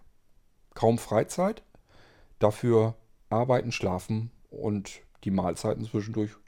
Bisschen Kaffeepäuschen. Bei den Kaffeepäuschen, die noch genutzt zum Podcasten. Ihr wisst, was ich dann noch nebenbei hier mache. Und ähm, das ist das, wofür ich jetzt die letzten Wochen wirklich hier gebrannt habe. Man könnte ja meinen, das ist, muss irrsinnig anstrengend sein und ich bin völlig im Eimer. Äh, das Gefühl hatte ich jetzt unmittelbar vor der Side City. Bei mir ist dieser, diese Anspannung, dieses Gefühl, ich bin richtig alle, ist bei mir richtig abgefallen, als ich den Messekarton los war. Als der hier aus dem Flur, ich hatte den gepackt, beschriftet und am nächsten Tag ging der ja zur Post, wurde dann abgeholt. Ähm, als der weg war, da war für mich, das war wie, fühlte sich an, als hätte ich gerade Urlaub kann man sich kaum vorstellen. Also da war für mich, weil da stand für mich fest, es spielt jetzt auch keine Rolle mehr. Selbst wenn dieser Karton jetzt kaputt, verloren geht, es nützt sowieso nichts mehr. Ich könnte jetzt keinen Ersatz mehr schaffen. Ich habe keinen Plan B mehr. Das war ja schon Plan B. Es war ja schon ein Radio kaputt, war ja so gar nicht geplant. Ähm, wir sind jetzt direkt unmittelbar vor der Side City Messe. Selbst wenn da jetzt irgendwas schief geht, du kannst jetzt nichts mehr tun. Und das ist, war so richtig befreiend für mich. Es wird jetzt wieder ein bisschen besser werden. Ich habe natürlich noch jede Menge Ideen und Pläne und von euch reichlich Aufträge, aber nichtsdestotrotz, da kämpfe ich mich jetzt ganz normal wieder langsam durch. Ich habe jetzt keinen festen, fixen Termin mehr vor mir, den ich mit aller Gewalt, mit Ach und Krach einhalten will und wo ich dann versuchen will, alles fertig zu bekommen. Hatte ich ja ernsthaft versucht. Ich hatte ja auch gehofft, ich schaffe die Molinos, ich schaffe die Multi-HODDs, ich schaffe die V2-Computer, ich stelle euch noch einen V1-Computer hin. Hatte ich ja alles vor, zur Side City fertig zu kriegen. Bis ich dann irgendwann gesagt habe, erstens, kannst du gar nicht mehr schaffen. Jetzt erst recht nicht mehr, wo das andere alles schiefgegangen ist. Zweitens, ja, bist du denn bekloppt? Wer soll das denn auf der Messe in den drei Tagen, wenn die Besucher da ankommen? Wer soll denn das alles überhaupt zeigen? Sollen Andi und Mo sich den ganzen Tag dahinstellen? Und selbst wenn, was sollen sie denn machen? Sollen sie jetzt den V2-Computer zeigen? Das dauert stundenlang. Und jeder Besucher will, fährt ja nicht nur an Stand F14, die wollen ja auch noch andere Sachen sich angucken. Ähm, die verbleiben da ja nicht eine Stunde und gucken sich jetzt nur einen V2-Computer an. Also mir war dann irgendwann relativ klar, das spielt gar keine Rolle, ob du die Sachen alle fertig machst oder nicht. die kann da in dieser knappen Zeit sowieso kein Mensch zeigen. Das Bäcker-Team wird sich nicht auf diese Geräte vorbereiten können in aller Detailtiefe. Man kann das auch keinem vermitteln dort vor Ort innerhalb kürzester Zeit. Das sind ja noch mehr Leute, die dorthin kommen. Ich kann ja nicht in vielleicht zehn Minuten oder Viertelstunde, was weiß ich, wie viel Zeit man sich für den Besucher, für den einzelnen Besucher nehmen kann. Äh, dem kann ich ja nie im Leben den Retro Radio Smart Speaker, das V2 Computersystem, hier noch ein Molino, da noch ein Multi HODD, dann haben die Bäckers ja selber auch noch äh, Hilfsmittel, Breilzeilen und so weiter. Die will man sich ja vielleicht auch noch an. Das ist vollkommen unrealistisch. Deswegen habe ich mir zuletzt auch gesagt, nö, spielt gar keine Rolle. Schaffst du eh nicht und macht auch nichts, weil würde dort auch weder sich jemand noch äh, das alles zeigen können und es wären auch keine Besucher da, die sich da stundenlang hinstellen und das alles sich angucken und anhören. Viel zu viel Information kriegst du in der kurzen Zeit auf dem Messestand gar nicht eingetrichtert. Und wie gesagt, das Team hätte sich auch gar nicht so weit darauf vorbereiten können, dass sie das wirklich in der Detailtiefe alles vorstellen hätten können. Ist also sowieso totaler Humbug gewesen. Ich werde mir das merken, wenn wir das nächstes Jahr wieder so machen. Ich weiß das ja im Voraus immer nicht. Kann ja sein, dass die Ludwig Becker GmbH, im Moment hört sich das so an, als wenn die ganz froh sind, mit uns zusammenzuarbeiten. Die haben da auch Lust zu, zu dieser Kooperation. Es macht denen auch Spaß und ich sage ja Andi und Mo, ich betrachte die mittlerweile längst nicht mehr als irgendwie Kooperations- oder Geschäftspartner. Das sind für mich mittlerweile auch Freunde geworden. Und ähm, selbst wenn die Kooperation wenn die sagen würden, dass, die bringt uns nichts mehr, dann würden wir hoffentlich, denke ich mal, äh, freundschaftlich weiterhin verbunden bleiben. Da bin ich mir eigentlich schon sicher. Ähm, aber es kann ja sein, dass die sagen irgendwann, wir haben jetzt so lange Kooperation gemacht und wir haben hier weder Umsatzwachstum gehabt, noch haben wir mehr Kunden gehabt, noch sonst irgendetwas. Uns bringt das hier nichts. Und das ist zwar nicht, es ist zwar bezahlbar, ich hätte jetzt fast gesagt, ist ja nicht viel Geld, doch es ist viel Geld. 100 Euro im Monat ist viel Geld. Das bezahlen die Kooperationspartner an Blinzeln dafür, dass sie ähm, eben einmal auf mich zurückgreifen können. Ich kümmere mich ja auch um ganz viel, ich mache ja ganz viel fertig. Ähm, und ähm, Blinzeln als Werbeplattform sozusagen mit benutzen können sich selbst vorstellen können, äh, euch zeigen können, euch näher bringen können. Dafür wollte ich für Blinzeln halt eine finanzielle Unterstützung haben, damit wir auch noch ein bisschen unabhängiger werden von dem, was wir selber hinkriegen. Meine Hoffnung war natürlich, die anderen verkaufen so gut über die Kooperation, dass äh, man notfalls sagen kann, Kurt ist jetzt auf einmal ganz blind, kann jetzt selbst gar nichts mehr machen ich weiß ja gar nicht, wie weit ich äh, Computersysteme noch bauen und einrichten kann, wenn ich mal, wenn der Seerest komplett weg ist. Gut möglich, dass ich mir dann was anderes überlegen muss, was ich dann tue. Und dass wir gar nicht mehr so viele Sachen haben, die wir bei Blinzeln dann noch anbieten können. Ich mache mir finanziell keine große Sorgen, weil ich weiß, da sind ja immer noch die Connect-Anwender und Kunden auch noch im Hinterstübchen. Also das, da kommt ja auch noch Geld rüber rein. Also Blinzeln kann sich eigentlich immer finanzieren. Nur die großen Sprünge werden dann halt nicht mehr möglich. Wir wollen ja vielleicht auch mal neue Sachen ausprobieren, brauchen vielleicht noch ein paar Server dazu. Das kostet alles Geld. Und das holen wir im Moment sehr schön über eure Aufträge natürlich herein. Ähm, und das kann ja mal sein, dass das wegfällt. Und deswegen war für mich diese Kooperation so ein bisschen auch, da kriegt Blinzeln nochmal so ein paar Penunsen mit rein. Selbst wenn ich ausfallen sollte, hat Blinzeln immer noch ähm, ähm, Einkünfte, von denen das ganze Ding noch ein bisschen zehren kann. Ob sich da andere dann natürlich genauso drum kümmern würden, um so Kooperationspartner, wie ich das hier tue. Ich habe jeden Tag damit zu tun und da stecken auch viele Stunden Zeit drin. Also ähm, das ist ja nicht nur so ein bisschen hin und her gebrabbel in WhatsApp, sondern ich sage ja zum Beispiel die ganze ähm, Aktion mit dem Werbe-USB-Stick und so weiter. Das habe ich ja im Prinzip alleine gemacht. Ich habe bloß von den anderen, von den Kooperationspartnern erbeten, dass sie mich mit Infomaterial und mit ähm, Favoriten versorgen. Und selbst da habe ich noch Software programmiert, damit die die Favoriten zum Beispiel äh, kinderleicht erstellen können. Ähm, Mache ich alles gerne. Also ist gar keine Frage. Nicht, dass ihr denkt, dass ich da jetzt irgendwie jammern will oder so. Äh, ich habe das angeboten von mir aus. Ich hatte da Bock drauf. Ich wollte das gerne machen. Weil ich einfach die vielen Vorteile sehe für jeden Bereich ähm, für die Kooperationspartner, weil die eine Werbemöglichkeit haben, ein Werbegeschenk sozusagen für Blinzeln, weil wir natürlich auch bekannter werden. Wir werden auf der Side City um, rumgereicht. Das hatten wir vorher noch gar nicht. Ähm, vielleicht kommt der ein oder andere auch mal drauf zu und merkt, oh, hier der Stick, der ist aber wirklich gar nicht übel. Der ist ja schön.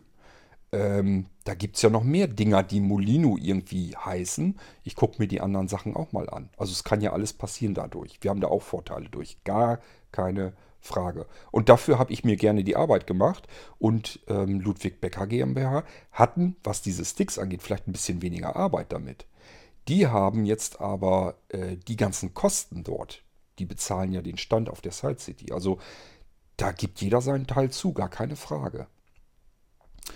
Ähm, ja, das nochmal soweit dann dazu. Ähm, ja, ich habe hier viel Arbeit um die Ohren. Es macht aber auch einen Heidenspaß, muss ich euch ehrlich sagen. Ich habe die letzte Zeit auch keine doofen Kunden gehabt. Ihr wisst das vom Irgendwasser. Ich habe ja zwischendurch auch mal so einzelne Kandidaten, die mich einfach ärgern wollten. Und ähm, das Problem ist ja auch, ich gehe da viel zu emotional dran. Ich habe ja nicht diese Pelle, die man eigentlich braucht. Ich sag, jeder, der irgendwie unternehmerisch tätig ist, der braucht eine dicke Haut, sonst äh, geht er kaputt da dran. Ich fühle mich nicht als Unternehmer und vor allen Dingen habe ich keine dicke Haut. Das weiß ich und merke ich immer wieder.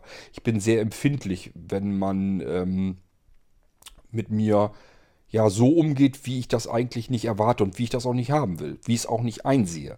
Ich sage mir immer, ich bin für euch tätig, ich mache mir viel Arbeit für jeden einzelnen Auftrag. Ich, äh, da sitzen immer Stunden Arbeitszeit drin.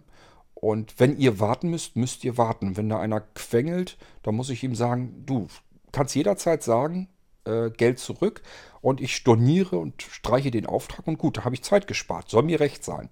Aber wenn ich für dich arbeiten soll, musst du warten, bis ich an deinen Auftrag rankomme und für so lange wie das dauert. Wenn ich der Meinung bin, ich kann dir das so nicht ausliefern, weil ich noch irgendwo was gefunden habe, was ich verbessern will, dann musst du eventuell auch einfach zu deinem eigenen Vorteil nochmal warten. Ähm, alles möglichst schnell zu bekommen, ist nicht immer der größte Vorteil. Manchmal macht es Sinn, das müsst ihr mir dann manchmal auch ein bisschen überlassen, dass ich einfach sage, ich habe hier noch so ein paar Sachen.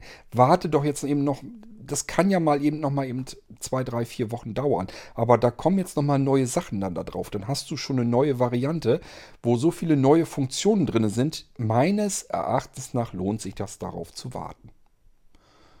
Ähm, Ihr könnt dann zwischendurch sagen, ich will nicht so lange warten, aber macht das dann anständig. Und das ist das Problem, was ich mit manchen habe. Es gibt nämlich wenige, die fragen einfach mal nett an. Habe ich überhaupt kein Problem mit.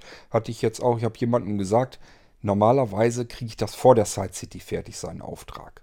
Es war so geplant, Kartons zur Side City, also mit den Retro Smart Speakern, dann hätte ich erstmal seinen Auftrag fertig gemacht. Da fehlt gar nicht mehr so viel dran. Oder fehlt, ich habe es mittlerweile fertig. Ähm, der hat einfach nochmal gesagt, du, ich will nicht drängeln und ich will auch gar nicht meckern oder so. Ich wollte nur mal nachfragen, du hattest ja gesagt, vor der Side City du es vielleicht noch fertig. Und ähm, klappt ja offensichtlich nicht. Hast du eine Ahnung ungefähr, wann es fertig wird? Das ist nicht schlimm. So eine Anfrage finde ich voll, völlig legitim. Logisch, klar, wollt ihr wissen, wann kriege ich das denn? Fragt einfach nochmal nett und anständig nach, weil ich auch nett und anständig mit euch normalerweise umgehe. Dann gibt es aber auch die Knallköpfe, die dann sagen, äh, so nach dem Standpunkt, ich habe schon bezahlt und ich will jetzt meine Ware gefälligst sofort haben. So nach Motto, äh, willst du mich hier betrügen oder was soll das hier werden? Und das ist, das ist frech, das muss nicht sein. Man kann doch anständig und normal mal eben nachfragen, wenn man auf was wartet. Es steckt üblicherweise immer ein Grund dahinter.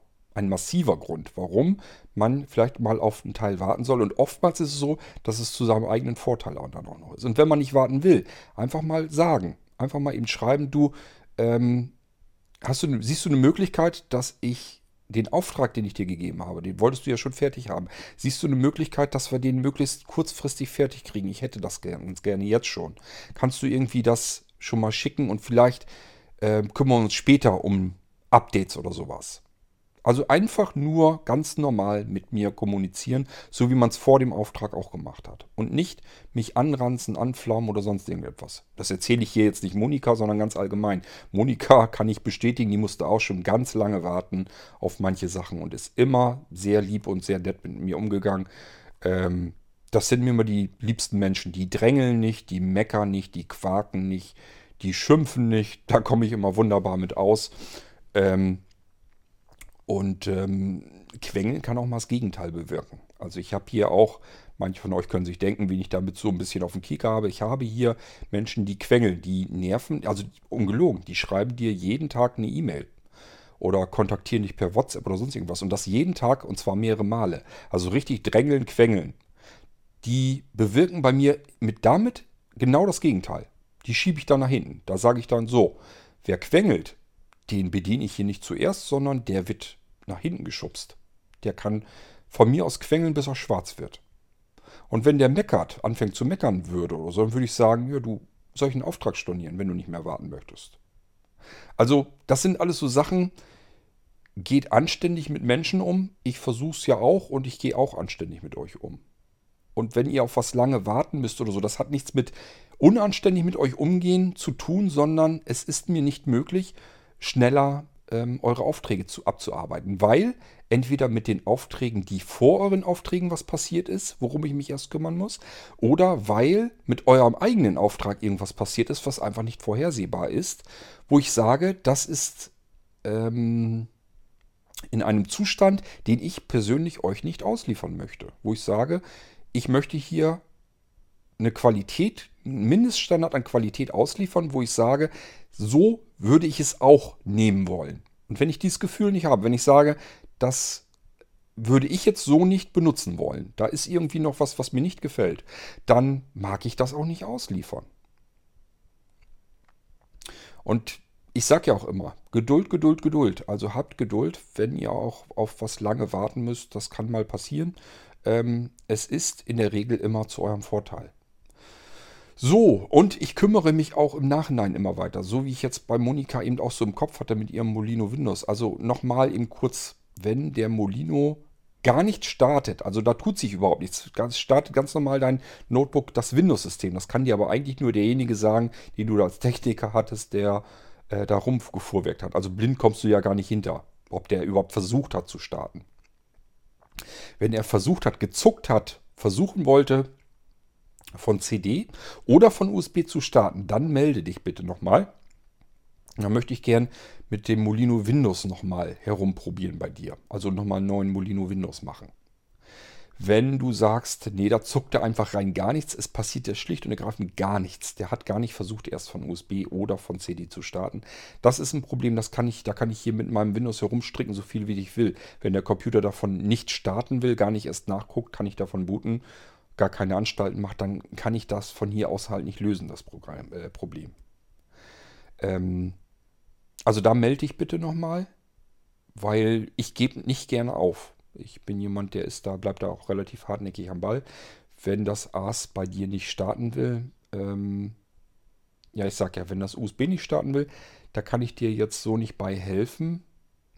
Ähm, wenn er aber von USB startet, aber dann das System nicht startet, dass da irgendwas schief ist, da will ich dir bei gerne helfen. Da würde ich gerne nochmal dran gehen. Das müssen wir hinkriegen können. Das gibt es gar nicht. Das ähm, kann ich nicht gut haben, wenn Sachen nicht funktionieren. Ich kann das nicht immer zuverlässig verhindern. Dafür sind es zu viele Computer da draußen und dafür sind es auch zu unterschiedliche Hersteller und zu viel einfach auch vermurkste Systeme. Also vermurkste UEFIs und so weiter. Ich hatte ja auch schon so ein paar Kandidaten hier, wo ich einfach gesagt habe, oh Mann, die Dinger, die darfst du dir hier niemals ans Bein binden, die darfst du nie verkaufen. Da ist nur Ärger mit, kannst du nichts mit anfangen mit dem Scheiß. Das ist einfach, weil manche Hersteller das einfach dicht machen alles und vermurksen. Was das soll, ich weiß es nicht. Mich nervt es auch manchmal. Man könnte mit Computern so viel cooles Zeugs machen, diese V2-Systeme und so. Ähm, das funktioniert wirklich genial auf dem Nano-Computer. Wenn ich irgendwelche anderen Computer nehmen müsste, wenn ihr sagen würdet, ich möchte ein V2-System haben, will das aber auf dem Notebook haben, hätte ich schon wieder ein, echt, ein echtes Problem. Müsste ich nämlich erstmal rumfummeln, welches Notebook könnte man überhaupt nehmen. Denn die Notebooks, die ich in letzter Zeit so hatte, die würde ich dafür nicht hernehmen wollen. Das funktioniert einfach nicht, weil das UEFI einfach Rotze ist. in dem Ding. So, ähm, jetzt habe ich dich ganz lange vollgequasselt, Monika. Vielleicht hast du ja auch gar nicht bis zum Ende durchgehört, aber was soll's. Mache ich dir mal eine schöne Sendung mal nur zu dir zu Ehren. Ähm, vielleicht sind es noch ein paar Informationen dazwischen, die du gebrauchen kannst. Und ansonsten würde ich sagen, lass uns deinen V2-Computer gerne planen. Ähm, da hätte ich richtig Lust zu. Ähm, wenn du aber sagst, äh, hört sich alles teuer an, dann gib mir am besten doch eine Budgetgrenze. Du hast es gesagt, ähm, findest du jetzt nicht so wichtig und wolltest mir keine Budget, kein Budget begrenzen. Ähm, mach es vielleicht ruhig trotzdem. Ich habe ein bisschen Angst, dass es sonst einfach zu teuer wird. Dann gehen wir von vornherein eine Nummer niedriger ran. Also ich sag mal, Arbeitsspeicher zum Beispiel. Kann man ja wirklich 8 statt 16 GB nehmen. Und beim Prozessor kann man überlegen, i7, i5, i3. Es macht ein bisschen Unterschied. Zwischen i7, i3 ganz viel Unterschied. Zwischen i7 und i5 nur ein bisschen Unterschied. Aber gut, man kann immer gucken, überall so ein bisschen Geld einzusparen. Unterm Strich macht das immer eine ganze Menge aus. Ähm, Genau, genauso wie mit den SSDs. Ich sage ja, es ist ein Riesenunterschied, ob ich einen Single-Layer-Controller drin habe oder einen Multilayer-Controller. Ähm, gibt aber eben auch SSDs, wo ich ähm, einen bestimmten Controller-Typ haben möchte. Und andere SSDs, wo ich sage, kann ich mal drauf verzichten, ist da nicht so wichtig. Okay, so. Ähm, ja, melde ich sonst nochmal auch zu den Sachen, die ich nochmal eben wissen wollte. Das war hauptsächlich, was war das überhaupt? Ähm, ach ja, mit dem Netzteil, genau. Ob du wirklich noch ein zusätzliches Netzteil willst oder ob du das Multidock an dem dualen Netzteil betreiben willst. Okay, so, ähm, ja, das war die Monika. Wollen wir mal schauen, ob Monika den ersten Nano V2 kriegt. Da bin ich ja mal gespannt. Und äh, vor allen Dingen, da freue ich mich wirklich drauf, wenn das Ding hier im Einsatz ist da habe ich Lust zu, muss ich ehrlich sagen. Okay, so, dann war es das mit dieser Episode. Ist natürlich eine F-Folge. Fragen. Viele Fragen waren es jetzt nicht von Monika. Dafür hatte ich umso mehr Antwort. Ähm, macht aber ja nichts. Muss auch mal sein. Okay, macht's gut. Bis zur nächsten Irgendwasser-Folge. Ähm, ja, tschüss, sagt euer König Kurt.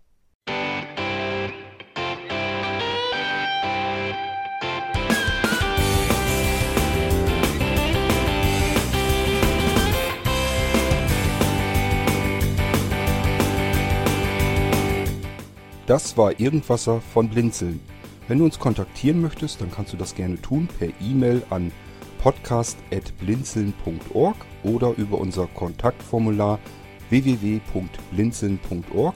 Blinzeln schreibt man in unserem Fall immer mit einem D in der Mitte. Wenn du möchtest, kannst du uns sehr gerne auch einen Audiobeitrag auf unseren Podcast Anrufbeantworter sprechen.